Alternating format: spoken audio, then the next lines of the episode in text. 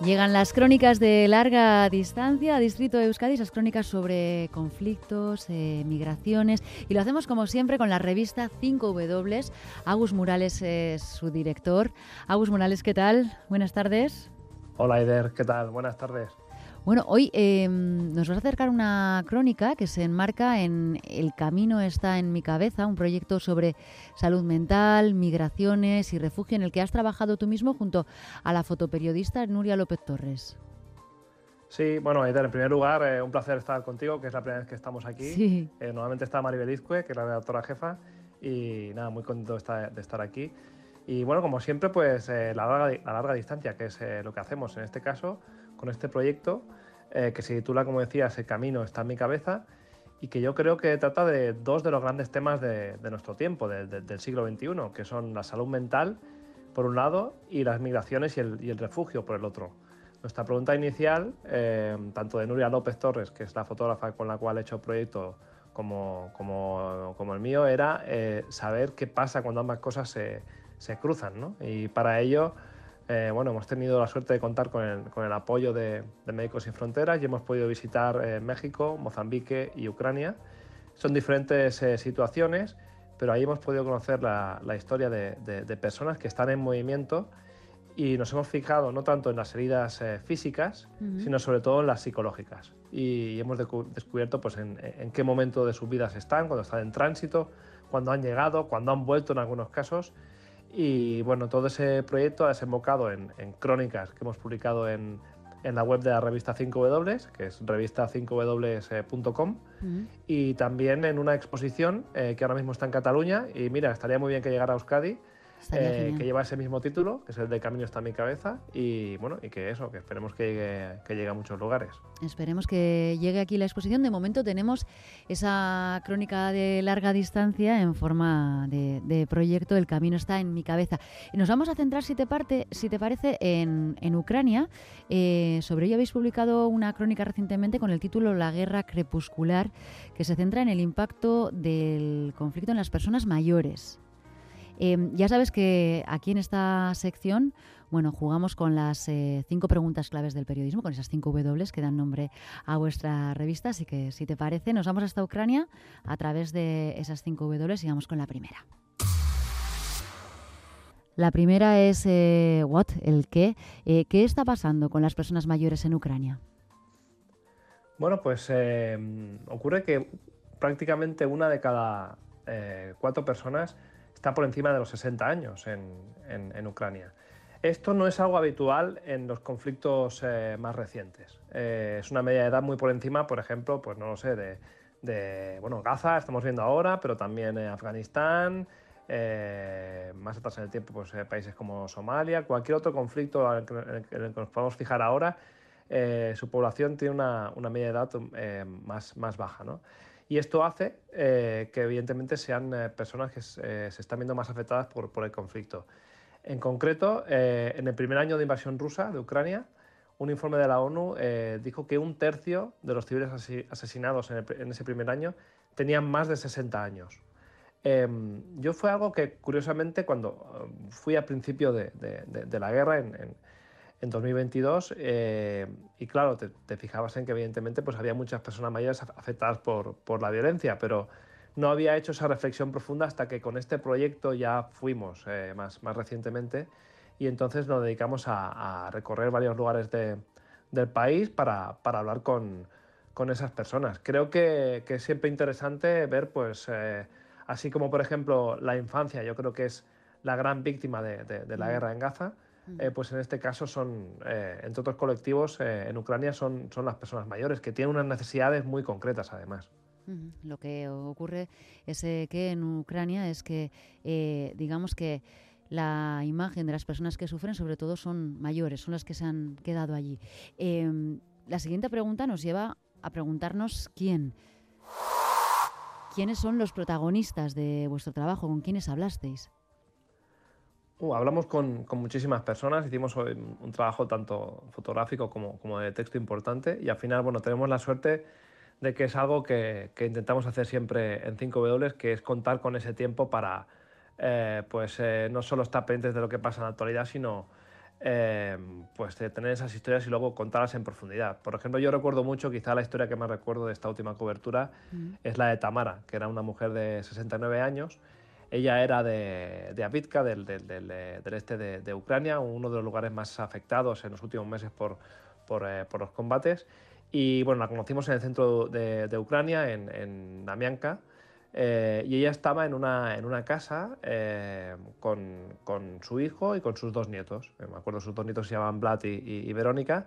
La acompañamos a, la escuela a recoger a los, a los niños de, de, de, la escuela. Y bueno, era una, una, familia desplazada que había llegado allí.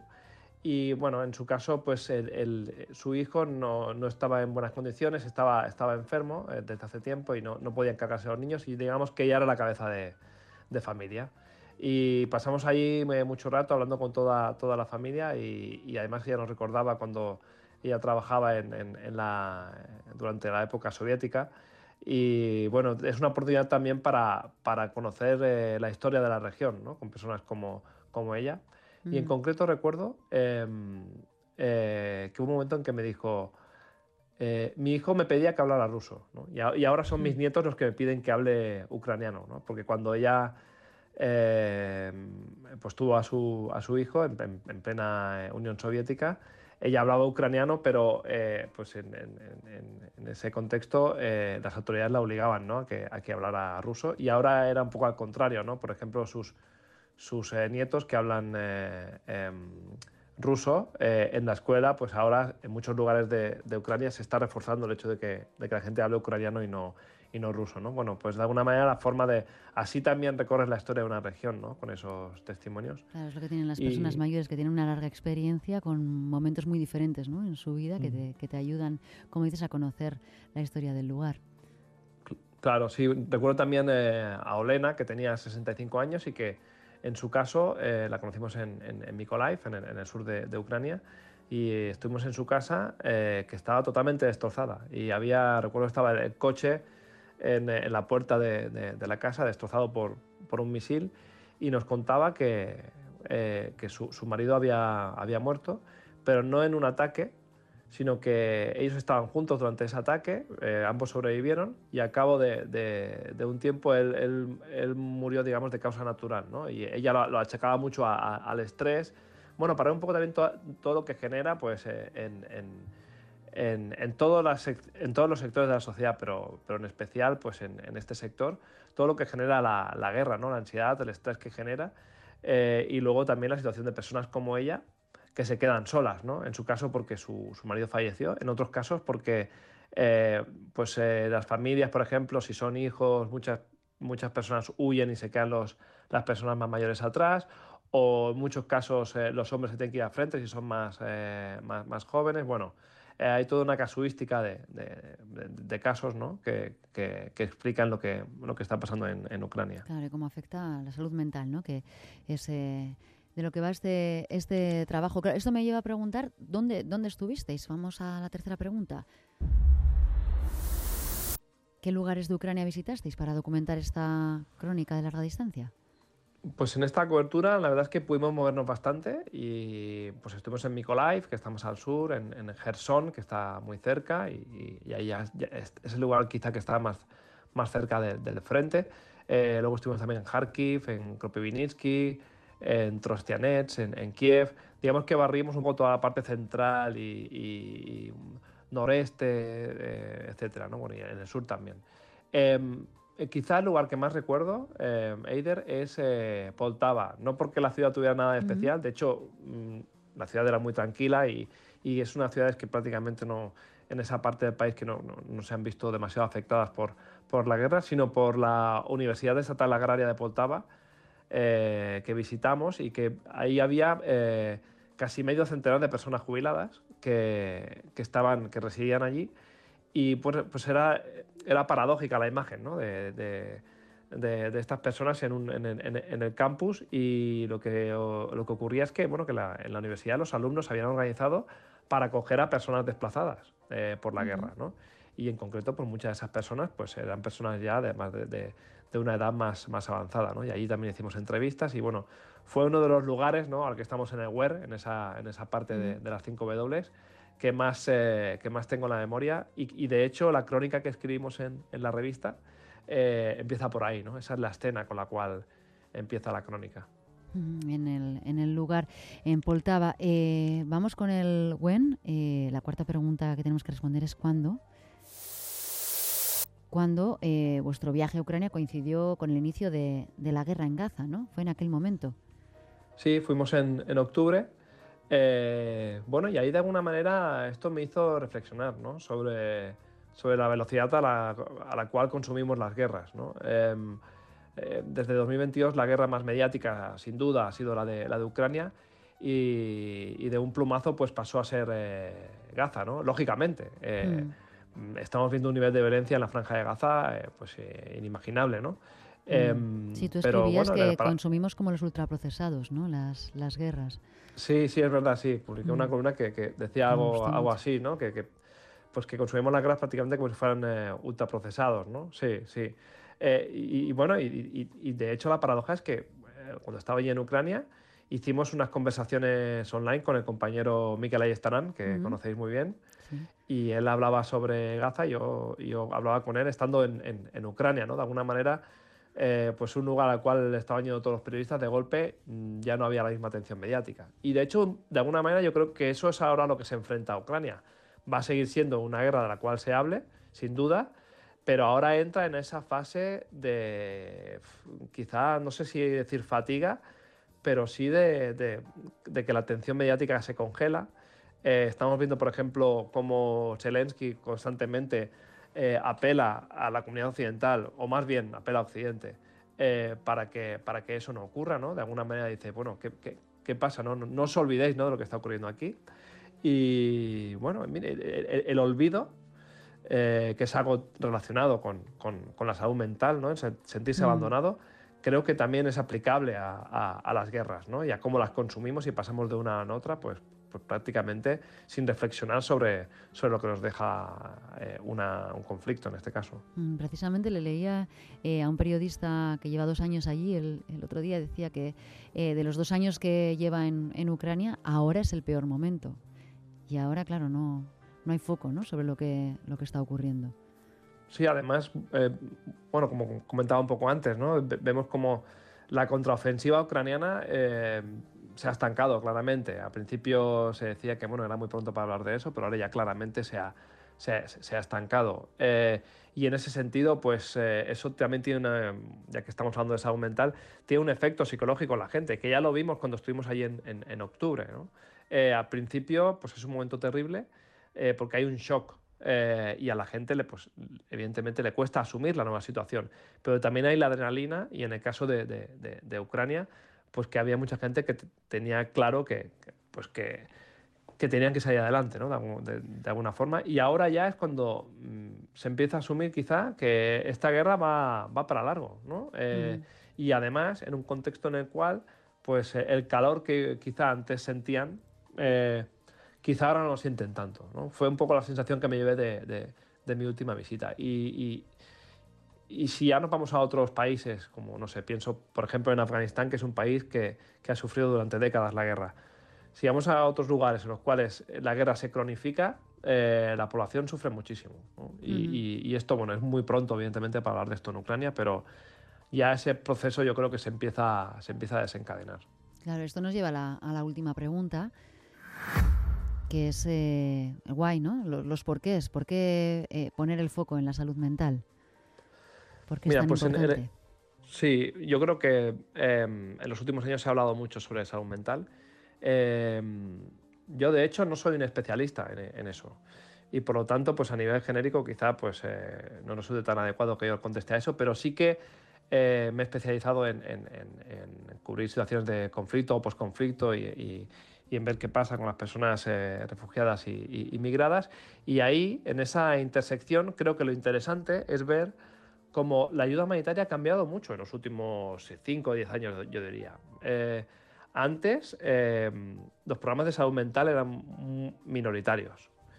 Eh, me, refiero en situaciones de, violencia. Y ahora cada vez son más frecuentes.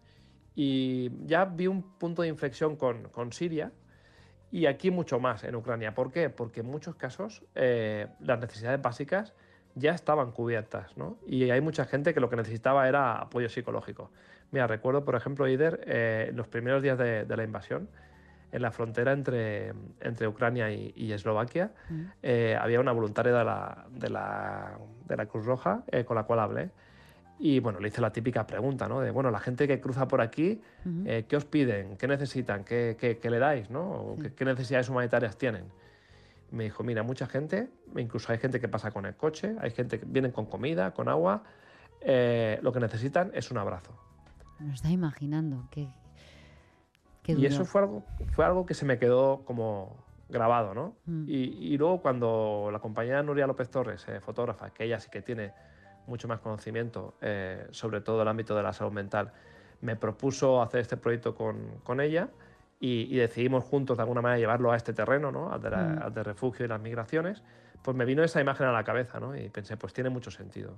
Claro, lo que necesitan es saber que hay alguien ahí, ¿no? Un poco de, pues ese, ese calor, esa necesidad de, saber que, aunque tengan comida, agua en ese momento, pues eh, ante lo que pueda pasar, pues no están solos, que hay más, más gente con la que poder contar a su alrededor. Un abrazo. Qué, imagen. Eh, como decíamos, no solo habéis trabajado en Ucrania, también en Mozambique y en México en este, en este proyecto. Eh, imagino que las diferencias culturales pesan, pero tratándose de salud mental en situaciones de, violencia, seguro que hay muchos puntos en común. Sí, nosotros ensayamos un, discurso universal, ¿no? intentamos hacer un discurso universal a través del texto y la fotografía. Eh, y lo hacemos porque existe, porque el dolor de cabeza de, un eh, hondureño que cruza México para llegar a Estados Unidos, ¿no? y que es un dolor de cabeza debido al trauma que ha sufrido, a la violencia que ha sufrido durante el camino, también lo encuentras en eh, en, una, en, una, viuda, por ejemplo, en Mozambique, ¿no? ambos casos reales que nos hemos encontrado. Eh, o ahora en Ucrania, ¿no? con todos los casos que hemos discutido antes también. Eso lo, lo, lo, encuentras en, en, todos los lugares. Luego, luego también hay una diferencia que ya no solo es cultural, que por supuesto, sino también en cuanto al tipo de movimiento de población. ¿no? En el caso de México, eh, es un movimiento migratorio cambiante, porque hace unos años eran sobre todo personas de Centroamérica y ahora ya vienen muchísimas personas de otros lugares de, América Latina, eh, pues no sé, como, como, por ejemplo Haití, Venezuela, Cuba, pero también incluso eh, de fuera del continente, que es algo que ha ido cambiando. Em, en Mozambique tenemos una, una guerra entre pues, el ejército mozambiqueño y las tropas regionales y grupos insurgentes que operan bajo, bajo la etiqueta de, Al-Shabaab. Y ahí lo que vemos es sobre todo un movimiento de población de gente que tuvo que abandonar sus hogares y después volver a casa. Y eso es, eh, muy diferente, ¿no? Es como reconstruir tu vida. Y, en Ucrania, que ya lo hemos discutido, pues sobre todo personas eh, refugiadas y desplazadas dentro del país. Entonces tienen problemas diferentes, pero que sin duda pues eh, convergen de alguna manera. Pues eh, Agus Morales, eh, enhorabuena por este trabajo y por el enfoque, porque es cierto que con las eh, urgencias eh, informativas sobre los conflictos, pues hace falta tomarse tiempo para hacer precisamente estas crónicas de larga distancia, con tiempo, con, con cariño y poniendo el foco pues en los, iba a decir, daños colaterales pueden, pueden ser, ¿no? No son eh, los eh, heridos eh, víctimas mortales directas del día a día, pero ahí quedan y también hay que, hay que contar su historia. Muy interesante. ya digo, enhorabuena por, por este trabajo. Un placer. Muchísimas es que gracias. Eider, y gracias por el apoyo a 5W. Claro que sí, 5W, crónicas de larga distancia, cada 15 días aquí en Distrito Euskadi. Ya saben, si, si quieren apoyar las crónicas de larga distancia, este periodismo independiente de calidad, revista 5W, pues eh, se nutre de, de, socios y de socias. Así que ahí está. Un abrazo, Agus. Un abrazo, muchas gracias.